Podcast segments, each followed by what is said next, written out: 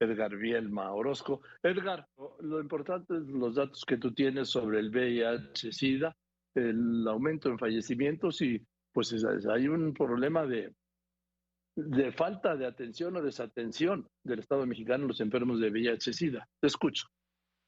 Muchas gracias, Joaquín. Muy buena tarde a tu auditorio y no, no es ningún problema, es parte de, la, de, las telecomunicaciones eh, que llegan a fallar. Este, bueno, lo primero es recordar a nuestro auditorio lo que ha sido una pandemia, ¿no? Lo vivimos con, con el COVID-19, eh, Joaquín, pero que no se nos olvide que sigue vigente otra pandemia, que es la del VIH, que ha provocado el fallecimiento de más de 40 millones de personas. Y aquí también un dato muy interesante. En COVID-19, Joaquín, eh, pues fue una pandemia donde el registro, digamos, alcanzó un nivel relativamente adecuado, aún así sabemos que hay un tercio de los registros que quedaron simplemente en una definición de exceso de mortalidad. Imagínate el VIH desde el inicio de los años 80, donde la gente tenía temor de manifestar esa enfermedad y por lo tanto este, eh, tener evidencia de, de los fallecimientos. En el caso de México, en 2021, se registraron 4.662 muertes, Joaquín, la mayoría en varones, casi el 84%, y como tú bien lo dices, con eh, eh, ha venido representando hasta 2019 un incremento y tuvo un descenso en 2020-21, pero ojo, cuidado, porque es similar a lo que sucedió con neumonía o con enfermedades al corazón.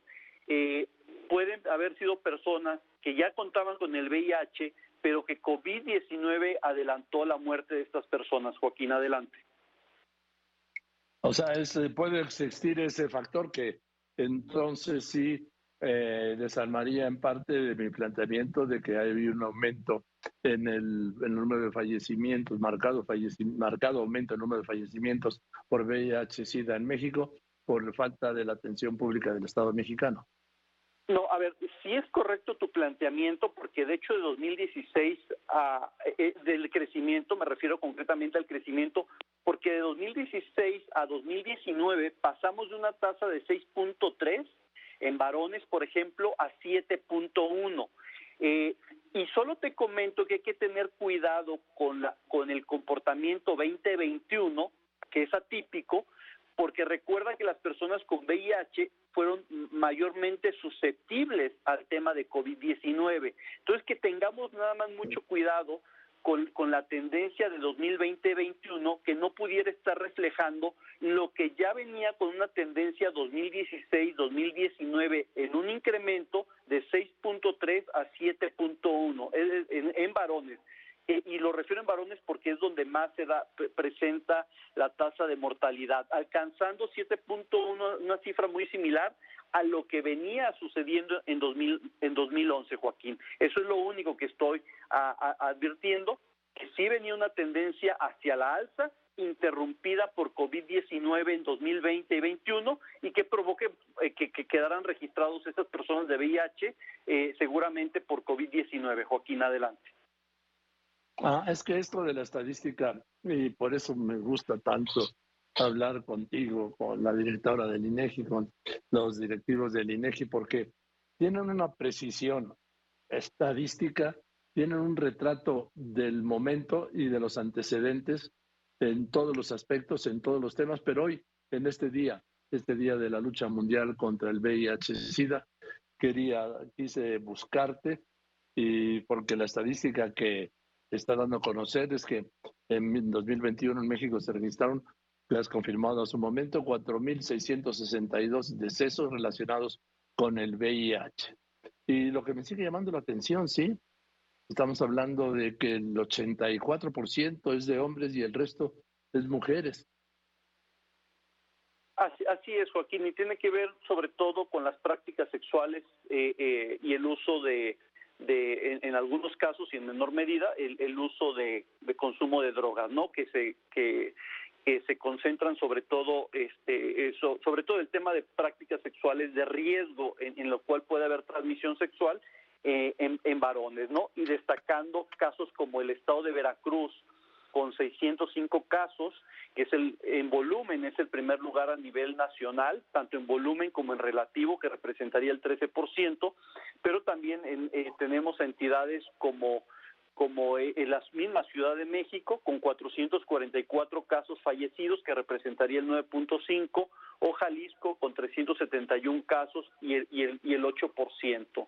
Eh, y otro tema, Joaquín, que pudiera ser muy interesante para nuestro auditorio, es que el 40% de estas personas fallecidas no contaban con un con, con una afiliación de seguridad social, es decir, enfrentaron la... Eso, eso es lo que iba a apuntar, este dato, Edgar, que de la población fallecida por enfermedades relacionadas con el VIH-Sida, 40% no contaba con afiliación a una institución de salud, de seguridad pública, ¿sí? el 31% derechohabiente del IMSS y, y pues el, estamos hablando de que apenas el 6%, casi el 7, 6.8% estaba afiliado a lo que, pues al desastre que es el INSABI, al desaparecido Seguro Popular o al INS Prospera. O sea que lo, da, lo grave es que el 40%, ¿sí? 4 de cada 10 no tenía una afiliación por parte de los esquemas de seguridad pública del Estado, del gobierno. Así es, si hay una encuesta, la encuesta de diversidad sexual y de género, que lo que nos dice es que muchas veces, eh, sobre todo en las parejas este, homosexuales, eh, eh, no pueden lograr que, sus parejas sean afiliadas como parte de su beneficio por ser eh, sus parejas, ¿no?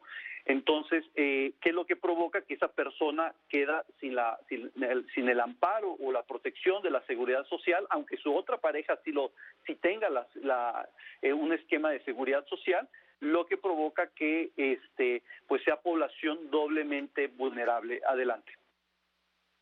Gracias, gracias Edgar, te mando un abrazo y seguiremos como siempre en contacto. Muchas gracias. Te envío un fuerte abrazo a tu auditorio, que tengan excelente tarde. Yo también.